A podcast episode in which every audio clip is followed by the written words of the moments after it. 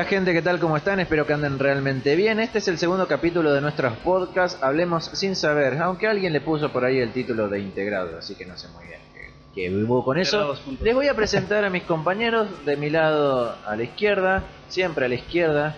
Somos bastante progres acá en este programa.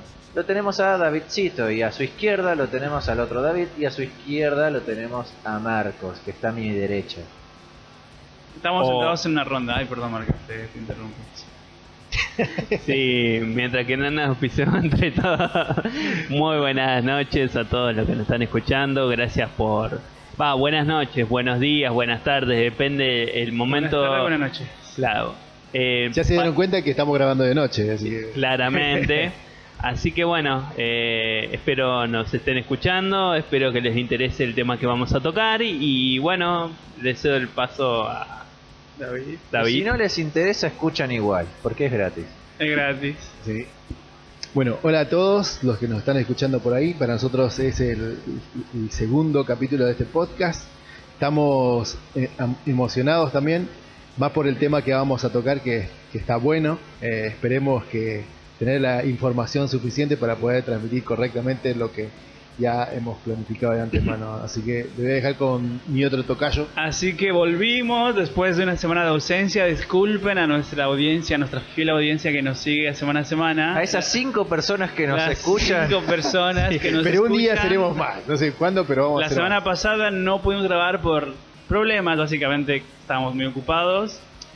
Y bueno, yo creo que el suceso más importante en esta semana, en, esto, en, este, en estos momentos, es que se nos casa acá un, Integrante. un integrante de- del grupete, Marquito, se casa mañana.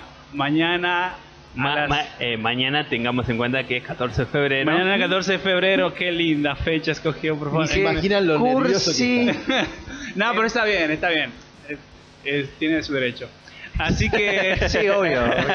Tiene su derecho a que nos Así que estamos muy contentos, estamos muy emocionados. Hay una mezcla de emociones en él, imagino. Háblanos de cómo te sentís, Marquitos, un poquito. Y la verdad, un poco con.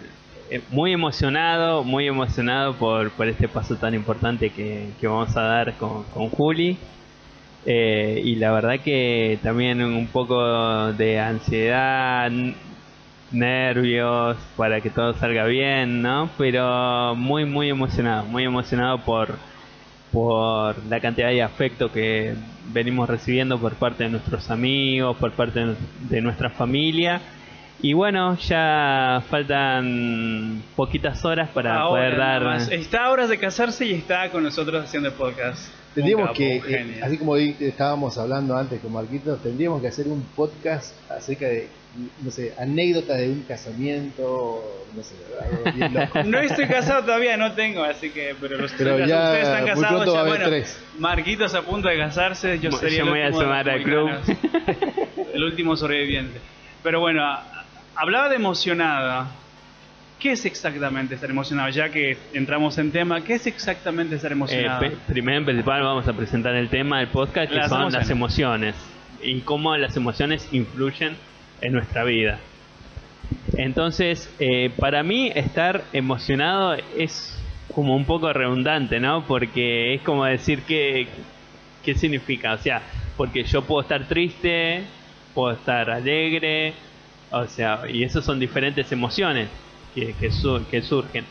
Cuando uno habla de estar emocionado, por lo general eh, está relacionado a la parte alegre, a la felicidad que, que- que provocan las emociones, ¿no? Eh, qué sé yo, el, el hecho de estar, eh, por ejemplo, en mi caso, el hecho de, de estar a, a pasos, a horas, de estar eh, por casarme, por dar este paso tan importante, y eso me hace estar emocionado, Pero- en el sentido de, de la alegría. Pero bueno, pero, Pero también yo se creo que puede es una aplicar- mez- Yo creo que estar emocionado tiene más que ver con estar lleno de emociones. Es como que llega un punto en el cual las emociones pueden ser una o pueden ser varias, porque hay mezclas de Sí.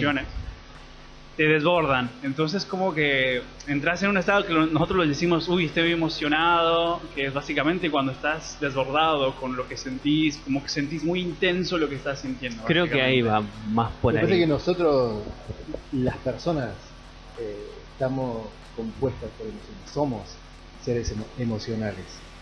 ¿no? Y, y creo que según eh, las emociones que, que- que uno puede vivir en base a, a- a lo que esté pasando, lo que esté viviendo, es lo que va a aflorar. Si está enojado por algo, va a surgir esas emociones. ¿no?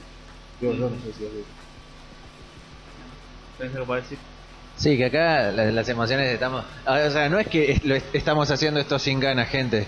Es que todos nos levantamos a las 5 o 6 de la mañana. Yo particularmente me dormí a las 5 de la mañana y me levanté a las 7 de la mañana y no paramos con Sharon en todo el día y recién llegamos acá y como Sharon que- es la esposa de Emma. Está- eh, claro, es mi esposa y estamos acá con las últimas reservas de energía. Si fuéramos un celular tendríamos ese 5% de batería restante que se está por apagar. Bueno, en esas condiciones más o menos estamos. Básicamente. Estamos, estamos re agotados, o sea, te lo escucho y no, que la emoción y no, nada, o sea, esta la emoción es tipo sea nada, pero no, en realidad estamos contentos de hacer este programa, no que respondan que estamos contentos. Sí, Estamos felices, obvio, eh. contentos. Mirá Marco, está contando los segundos para... ¿Sabías que una de las pocas cosas que perdés son la vida y el estado civil?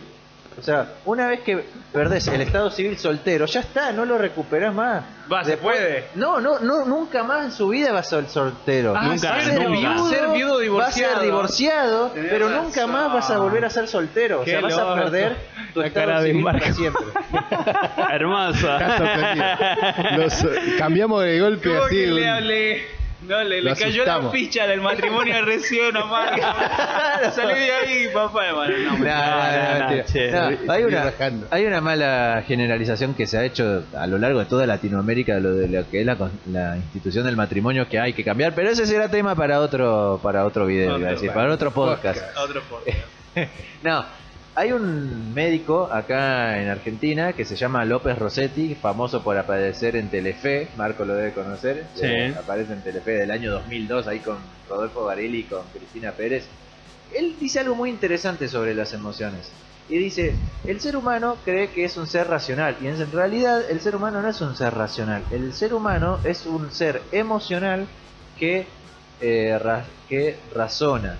Y esto es muy cierto porque nuestra vida cotidiana, nuestras cosas que vamos realizando no se definen completamente porque estamos utilizando la razón y entiéndase la razón como esa parte consciente de nuestra mente que dirige nuestras conductas hacia, hacia cierto propósito y no es tan así. O sea, la mayoría de cosas que hacemos a lo largo de nuestra vida, querramos o no, están muy influenciadas por emoción, por las emociones. Y todas son las emociones es esa ejecución de una conducta que queremos realizar sin pasarla por el filtro de ¿debería hacer esto o no lo debería hacer?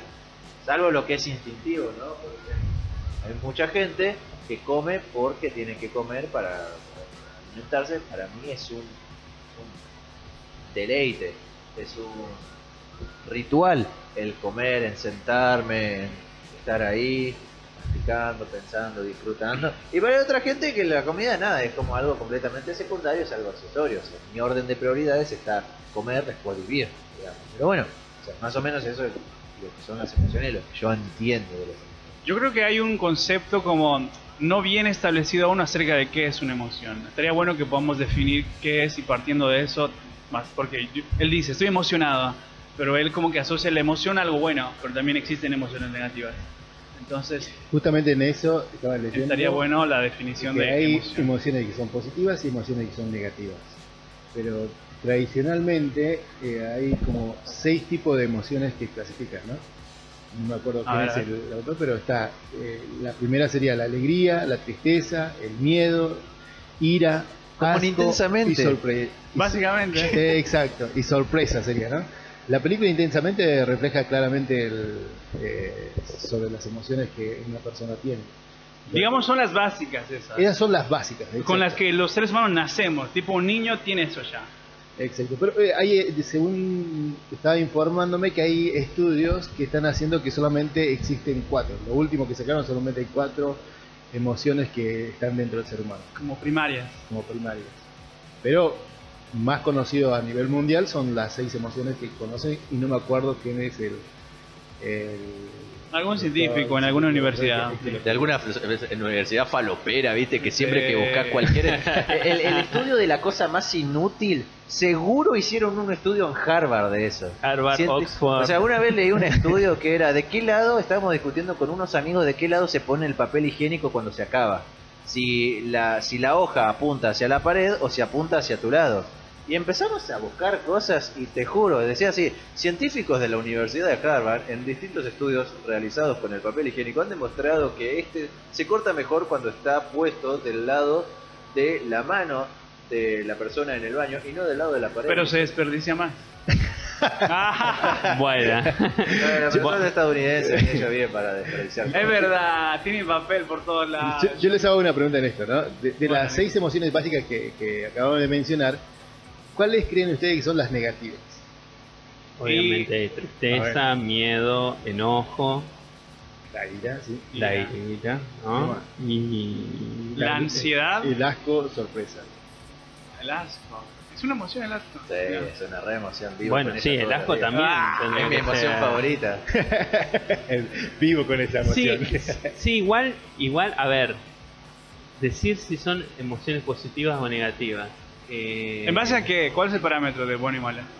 Sí, o sea, en realidad hay que ver si son, eh, claro, primero el parámetro que se, se utiliza y, y segundo, por ejemplo, hasta qué punto la tristeza es mala Claro. Bueno, o hasta qué punto la alegría es buena.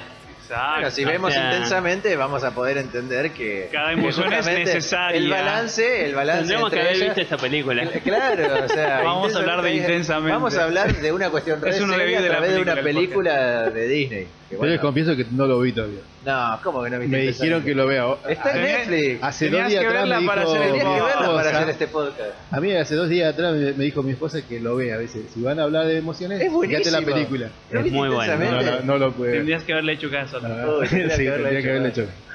Bueno, Pero- ahí tenés otra lección. Siempre en el matrimonio, la, eh, siempre la mujer tiene la, la primera y la última palabra. El hombre tiene la última. El hombre tiene la última palabra. Sí, mi amor, no mi amor. Por lo general sí. Claro. A Eh, ver, pero Marcos. Claro, en, en base a eso de, de positivo y negativo, supuestamente que dicen que los positivos es la alegría y la sorpresa, ¿no? Pero, y lo que ustedes dijeron, tenía razón, lo otro es negativo. Pero basándonos en lo que vos dijiste, Marcos, en realidad todos tienen que, son útiles, ¿no? Porque a veces el hecho de tener un poco de miedo o nos ayuda a ser más precavidos. Tal cual. Y sí. si no tuviéramos esa emoción y no tuviéramos el miedo, por eso, ser excesivamente alegres, también, eh, alegría en demasía, también provoca, digamos, eh, o sea, Imagínense si tuvieran ese- esa emoción de alegría y estás en un funeral. ¿no? Claro. que, que sería... mataría de la risa ahí en medio, no, tendría... la- A mí, yo tengo que decir personalmente, a mí las personas demasiado alegres me molestan. Es como, hoy hablábamos, por ejemplo, Sí, ya que estábamos, la gente que... Ah, justamente hablamos de vos. de David. vos hablamos, David, porque, Porque David siempre no, porque- está de buen humor y es... Sí, está porque- bien, está bueno, pero llega un momento que uno puede estar pasando por cansancio, qué sé yo, y viene alguien y, ¡eh, qué onda, cómo estamos! ¡eh!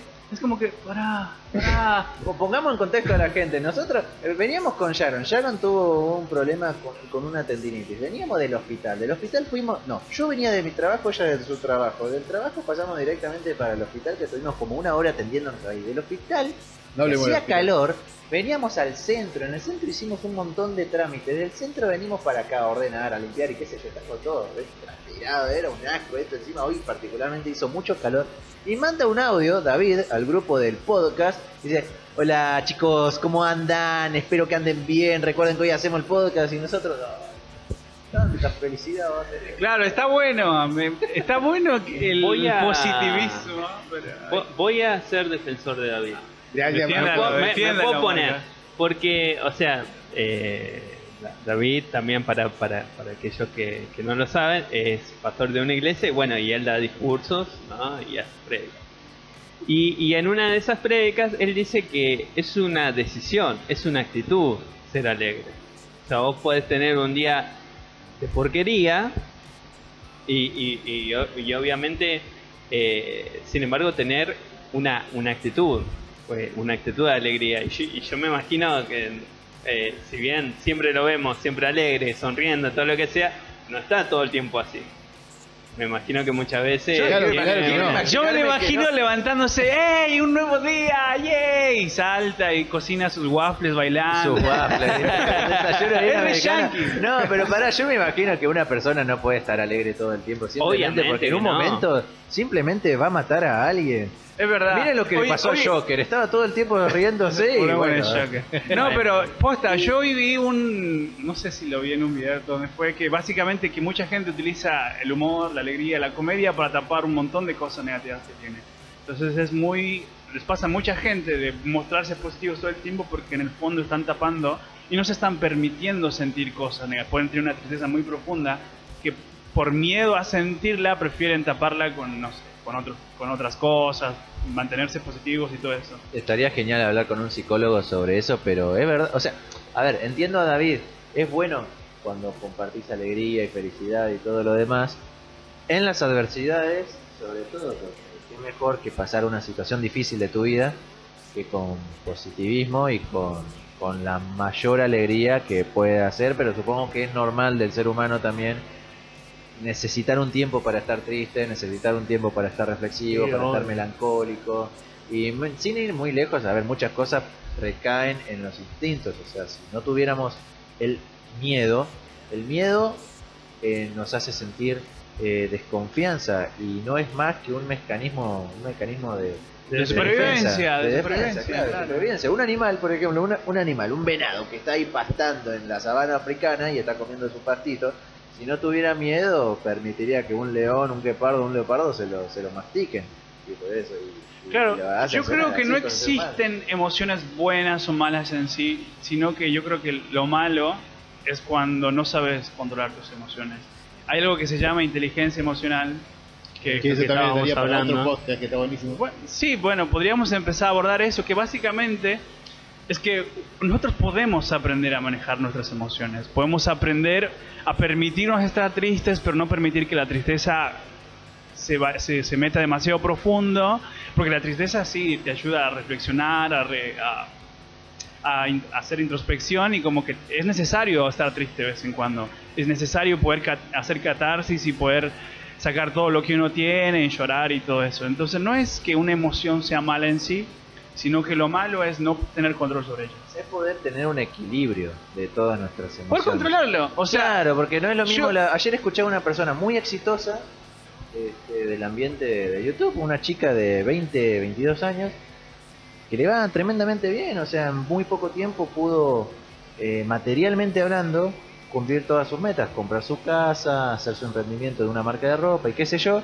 Y ella cuenta que llora todo el tiempo, todo el tiempo se per- permanece llorando a pesar de que hace terapia, a pesar de, sin desmerecer a la gente que hace terapia, pero ya cuando una emoción negativa, llamémosle la tristeza, se vuelve un hábito en tu vida y te termina haciendo mal porque No podés disfrutar de llena- nada. No llenas ese vacío emocional con nada y te termina haciendo mal. claro, aparte A- a porque la larga te cuando... va llevando a la depresión y otras enfermedades más. Si uno se deja estar, vive en la tristeza. Y, y es algo que comparto con lo que Marquito me, recién me hacía acordar. Es, o sea, no es que yo tengo una vida 100% alegre, ¿no? Tengo mis enojos, tengo mis pequeñas crisis, pero para mostrar a las personas prefiero mostrar el lado bueno que mostrar realmente mi- lo negativo de, de- de persona, no, que no me gusta. Entonces, seguramente todo el mundo trabaja y cuando en el trabajo pasan un montón de cosas, llegan estresados a casa y a veces reflejamos todo ese enojo y volcamos con nuestros seres amados y se pudre todo y ter- terminamos viviendo afuera. Pero lo bueno de esto es que yo sé separar eso, decir, bueno, las cosas, los problemas del trabajo se quedan en el trabajo y yo llevo a mi casa, cambio mi humor. ¿Por qué? Porque amo a mi familia, amo a mi hijo, amo a mi esposa y yo, yo quiero estar bien con ellos. Entonces cambio mi humor. No es que me enveneno con ese problema y lo traigo y contagio a otro. Pues, Ahí es, Bueno, eso es inteligencia decisión. emocional, digamos. Eh, exacto. Eh, sería una, no quiero decir Que- que soy y es, pero eso lo aprendiste, eso lo fuiste trabajando, fue un proceso de aprenderlo. Eh, lo vas aprendiendo porque lo vas viviendo. Entonces, cuando vos ves que tu enojo o, o reproducir ese- esa emoción negativa a, a tus seres amados no es bueno, eh, vos te tenés que dar de cuenta que tenés que cambiar. No puedes seguir persistiendo en esa mismo sabiendo que estás siguiendo los otros. Y creo yo que ahí se pasa uno eso, ¿no? Pensar un, minuto o tener cinco minutos de reflexión antes de, actuar lo que fuera para poder eh, dejarme gobernar por esta emoción que va a sumar o va a restar. Sí, a, a, la vez también entender eh, o, o, de alguna manera porque las personas eh, tienen o, o, nosotros mismos tenemos dos formas de manejar las emociones. Puede ser a través de los impulsos a través de, la, de las, eh, los estímulos externos o también como estamos hablando de lo que es la inteligencia emocional. La inteligencia emocional es básicamente saber administrar nuestras emociones desde nuestro interior sin dejarnos influenciar por lo, por lo que nos pasa afuera. Y ahí está, bueno, también la, la decisión, ¿no? De, de, uno decidir eh, qué es lo que va a, a, tener relevancia en su vida, si las circunstancias que uno vive, si las personas con las que uno se conecta, o de alguna forma eh, tu ser interior, ¿no? Hay personas que están, por ejemplo, eh, tienen un temperamento más de ira, de enojo, y viven enojados pero si dejan, se dejan gobernar por eso, es más probable que vaya tenga un hogar en, decadencia o destructivo, ¿no? Lo vaya destruyendo. Eh, por eso creo que tiene que pasar mucho con eso, de, ser inteligentes a la hora de dejarnos eh, gobernar o no por esas emociones que pueden ser negativas. Yo creo que para ser inteligente y tener decisión, el primer paso es ser consciente ser consciente y asumir y aceptar, o sea, entender, ok, yo soy esto, soy impulsivo, tiendo a deprimirme o tiendo a la ira, pero bueno, entonces tengo que aprender a manejarlo y cada uno conoce más o menos cómo es su temperamento y manejarlo por ese lado, digamos, de ser consciente, básicamente, porque hay mucha gente que como que decía al principio, y me ha pasado a mí mucho tiempo, yo como que ok, todo está bien, todo está bien, todo está bien, pero en el fondo tenía una sensación de insatisfacción y no me permitía estar triste, no me permitía estar mal por un montón de cuestiones. Puede ser carga religiosa que yo tenía, puede ser porque mis amigos me decían, no, no puedes estar triste, tenés que estar bien, o porque mi madre me educó diciendo, no, no puedes estar triste, sonreí, todo va a estar bien, y tampoco está bueno, porque estás reprimiendo emociones que tienen que salir y cuando salen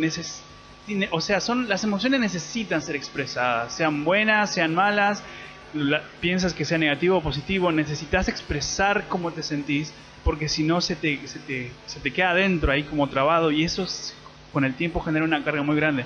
A mí me pasó de reprimir por mucho tiempo tristezas y por mucho tiempo cosas que no, no trabajé, no asumí, no procesé mentalmente y todo está bien, todo está bien, no pasa nada, todo está bien, todo está bien, hasta que un punto exploté. Exploté.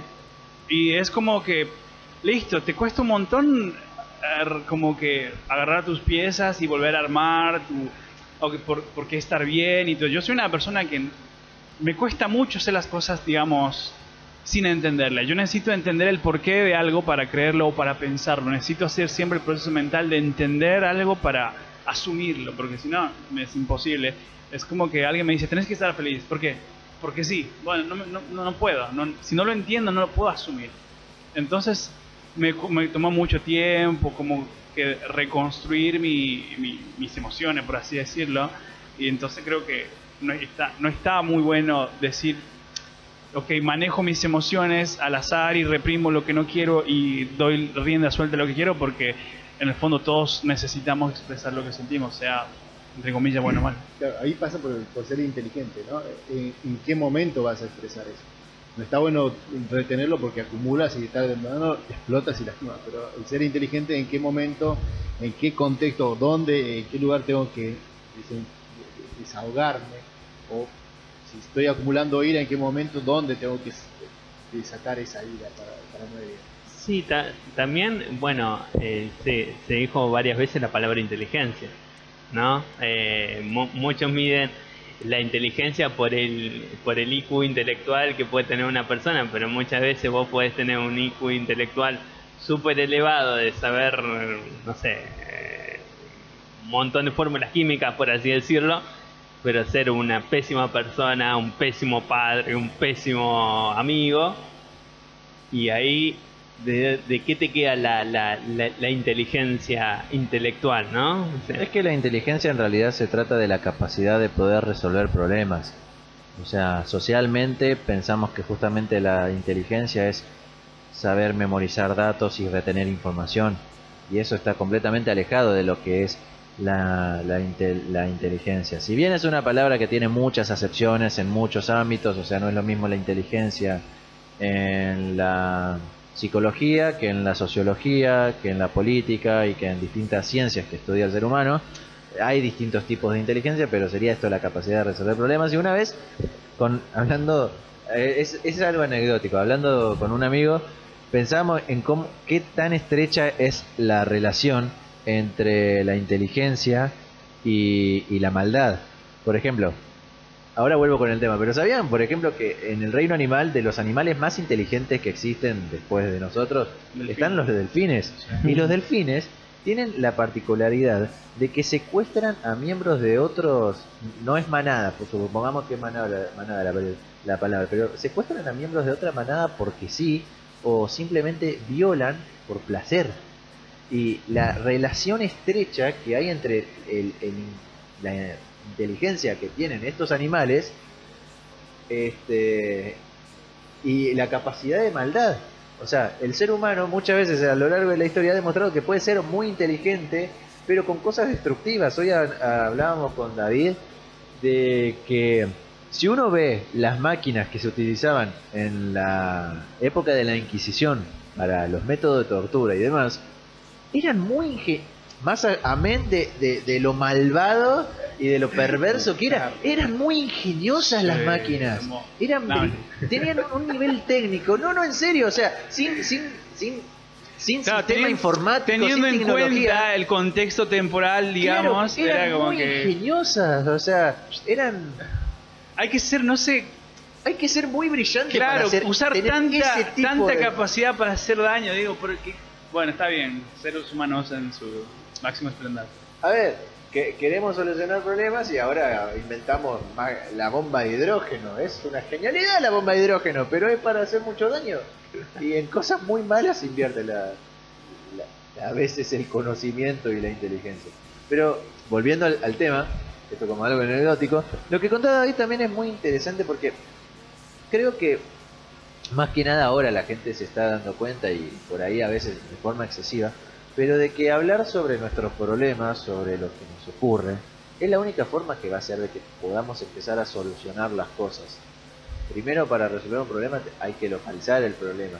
Y si la falta de el hablar, la falta de comunicación es uno de ellos, hay que empezar por hablar, por decir lo que nos pasa, por contarlo. Yo soy una persona que me cuesta horrores entender lo que me pasa. O sea, me cuesta horrores entender lo que me pasa. Y ahora, decir lo que me pasa cuando apenas si lo entiendo, es otra cosa. Que ahora en estos últimos años empecé a cambiar eso.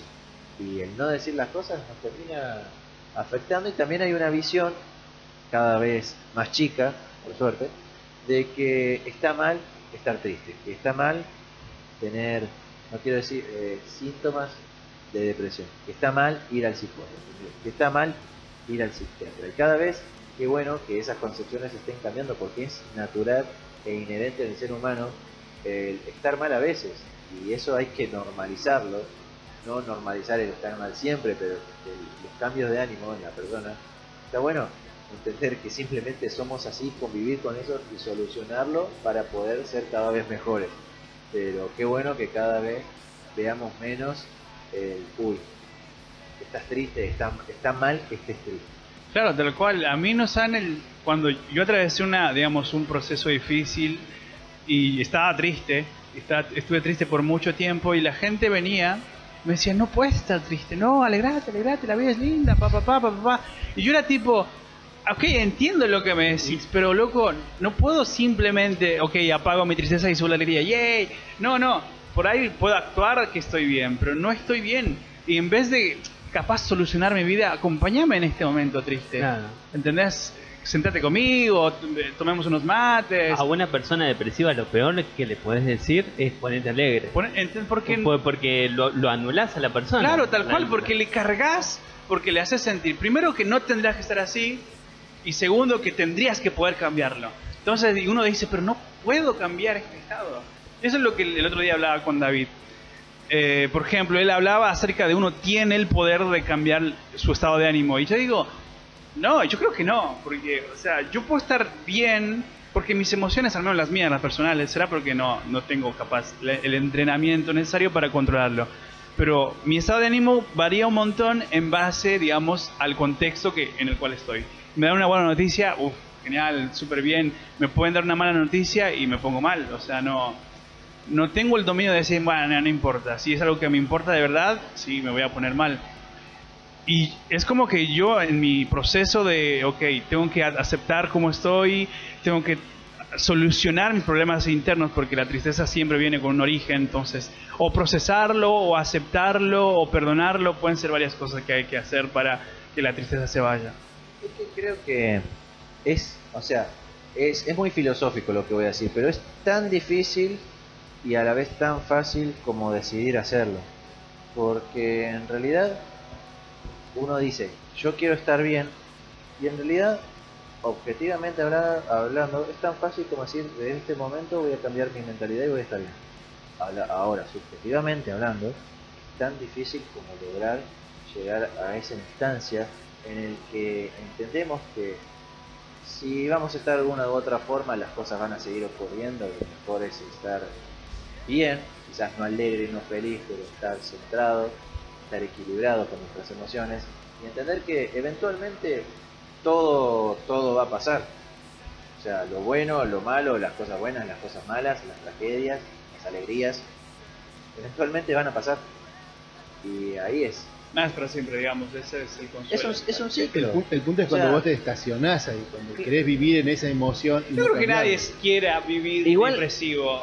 Yo creo que la gente depresiva, o sea, es- la depresión es algo horrible y es un punto en el cual solo el que estuvo depresivo entiende cómo es. Sí, ahí ya es tratable con... En- o sea, hay que ya es un casi no sé si es una enfermedad la depresión, Eh, pero es un trastorno, Un trastorno, si, no me equivoco, bueno. si no me equivoco, ya no me pero nadie quiere llegar al punto en el cual ya no quiere vivir, no le importa nada, todo le produce tristeza, nada le llama la atención, nadie quiere llegar a eso. Todo el mundo quiere sentir la, ale- la alegría, la emoción de vivir en sí, de poder disfrutar de cada etapa de la vida. Pero hay gente, porque por falta de conocimiento, de, de falta de educación emocional, se podría decir, llega a ese punto. Yo no quería llegar, yo era una persona súper alegre, súper positiva, todo estaba bien, pum para arriba. Cuando me pasó algo que realmente me afectó un montón, no pude manejar mis emociones, no entendía lo que me estaba pasando y en la ignorancia de lo que me estaba pasando no sabía cómo solucionar mis problemas internos, no tenía el prejuicio de recurrir a ayuda profesional como un psicólogo, no lo hice. Entonces, sumada a las cargas que tenía, me caí en un pozo depresivo muy profundo, cual nunca esperé llegar, no lo busqué, nunca fui una persona que tendía a estar triste, pero fue una circunstancia que me superó y no supe cómo salir de eso. Bueno, a mí particularmente lo que me pasó, o sea, poniendo un caso concreto y un ejemplo, eh, a mí la, no, no puedo decirle depresión, pero sí que me causó una gran tristeza por mucho tiempo fue el animarme a dejar la carrera. Yo estaba estudiando abogacía y en un momento de la carrera me di cuenta que no, que no era lo que me apasionaba, ni lo que era que me gustaba, ni, lo, ni es lo que quería hacer el resto de mi vida. Y situación difícil para mí porque trabajo, eh, yo, porque yo trabajo en un juzgado, este, mi primer trabajo bien reglamente con- en todas las condiciones y bueno fue ahí y fue la primera carrera universitaria que empecé y, la, y ahí el miedo, o sea, la inseguridad de voy a decepcionar a un montón de gente, así que seguía y me pasaba que, que estudiaba hasta las 5 de la mañana y no quería rendir, o sea, iba a rendir, no aprobaba, por ahí aprobaba, por ahí no, estudiaba hasta las 5 de la mañana, sentía que nada me entraba, este, y era horrible ir a cursar y sentir que estaba solo y que no había nadie ahí cuando en realidad estaba rodeado de gente. Fue una tristeza que me acompañó por dos o tres años hasta que pude hablar y decir, no, esto no me está haciendo emocionalmente bien, necesito estar bien y no. Primero lo hablé con Sharon, con mi esposa, después lo hablé en mi trabajo, gracias a Dios todo salió bien, pero el, lo fácil que era decir lo que me estaba pasando y lo difícil que fue hacerlo, eh, es como que solamente el que pasa por una situación, quizás para alguien es una pavada, o sea, mi batalla fue esa, por ahí la batalla de otra persona, me está escuchando es cómo superar a la pérdida de un familiar o cómo superar una crisis financiera o cómo superar este, una enfermedad o cómo superar cualquier tipo de cosa. O sea, lo principal, lo primero es saber dónde está el problema y empezar a, a atacar ese, ese problema. La ayuda profesional siempre está disponible, hay buenos profesionales para, para cualquier situación. Y si no tienes el Y si no tenés- acceso a un amigo, a un- Y, y alguien que te escuche, Alguien con escuche. quien hablar, alguien con decirle, che, me está pasando esto, necesito. Porque hacernos los fuertes no nos va a servir. Este, no, no, no, no quiero usar referencia bíblica, pero me acuerdo una que el rey David, un rey de- aparece en la Biblia, en el Antiguo Testamento, dice ahí en un, versículo, en un pasaje de la Biblia, cuando callé mis huesos envejecieron. Y es tan literal, o sea, el tipo estaba pasando por un montón de problemas, de circunstancias, muchas en las que se metió él, y cayó. Se decidió no decir nada, decidió hacer como que nada pasaba. Y empezaron a envejecer sus huesos. Y empezó, esto se está hablando de que el tipo empezó a estar mal físicamente. O sea, ya no solamente anímicamente estaba mal, sino que en su cuerpo se reflejaba los, los síntomas del estar callado. Y después, más adelante, también en la Biblia dice que Jesús pierde a un amigo, en el Nuevo Testamento pierde a un amigo y empieza a llorar, se siente muy mal. Y decide seguir trabajando, decide seguir haciendo. Y ahí como que hay otra lección, o sea, cuando estás mal, lo peor que puedes hacer es quedarte quieto y esperar que la situación se arregle, sino entretener la mente, ocupar la mente. Yo me acuerdo que cuando vine a vivir, yo antes vivía con mi viejo en Capital, cuando empecé a estudiar, me vine a vivir acá a Zárate otra vez. Este, o mejor al revés. Yo, cuando era más chico, mis viejos se separan. En un momento me voy a vivir con mi viejo a, a capital. Y a mí no me gustaba para nada vivir en Buenos Aires. Por el ruido, por el quilombo, estaba mucho más acostumbrado a un ambiente ciudadano más tranquilo. Y las veces que yo me quedaba en mi casa me sentía mal porque digo, no me gusta estar acá, este no es mi lugar. Así que empezaba a hacer cosas, empecé a ir al gimnasio, empecé a hacer natación, empecé a salir a correr, buscaba contraturnos en la escuela, me anoté en música, o sea, hice un montón de cosas, cosas de que mi mente esté ocupada para no estar preocupándome en el problema, estar distrayendo mi mente. Y eso a mí personalmente, no estoy diciendo que sea la fórmula, pero a mí me ayudó bastante y me ayuda bastante cuando me siento mal estar ocupando la mente. Ahora, eh, no sé, paso una crisis en el trabajo porque hay mucha tarea de cosas, qué sé yo, salgo a correr, salgo a caminar, salgo a hacer algo. Y no le permito a mi mente eh, ponerse a divagar como sobre cosas. profundizar en, en el O sea, problema, como que salgo- a mí particularmente me pasa que salgo a correr y como que el problema viene a mí, pero lo encaro de diferente manera porque estoy ocupado, estoy entretenido, estoy estimulando mi cuerpo de otra forma y a mí me ayuda, que es más útil por, a- por ahí que estar tirado en la cama, ver el techo y esperar a que las cosas se solucionen. Por lo menos a mí me sirve el distraer la mente. La verdad que da para mucho hablar Sí, en, sí. en este podcast, pero bueno, medio que se nos está haciendo un poquito largo. Eh, estaría bueno volver a- en otro podcast a... La a- segunda parte, inteligencia emocional, la Oh, segunda, la segunda claro, porque es muy profundo Sí, y emocional. Ah, ah, Tenemos que escarbar más lo que pasa allá en la mente, en el cerebro, el- Claro, cómo reacciona el ser humano, eh, qué químicos. Tiene un mon- hay un montón de cosas para hablar ahí y, y estaría bueno bueno dejarlo para otro podcast y meternos realmente. Estaría bueno traer a alguien que entienda de lo que que habla, Habría que, que sea invitar a un- a un neurólogo y que me... Psicólogo. No, a un No, psicólogo. Los neurólogos son muy faloperos, no, alguien más. Eh, No, Eh, no, yo soy neurólogo, ya nada. Ah. ¿Ves? Por eso decía. Por eso. Bueno, así que para el próximo episodio del podcast ah, continuamos con esto de las emociones, profundizamos más un poco en lo que es la Inteligencia inte- emocional. inteligencia emocional, que es muy necesaria para todos aprender. Me parece que es algo que se puede aprender. Sí, sí, si podemos de alguna forma resumir este podcast, podemos decir que las emociones no son ni buenas ni malas, simplemente son emociones y hay que sentirlas y hay que expresarlas.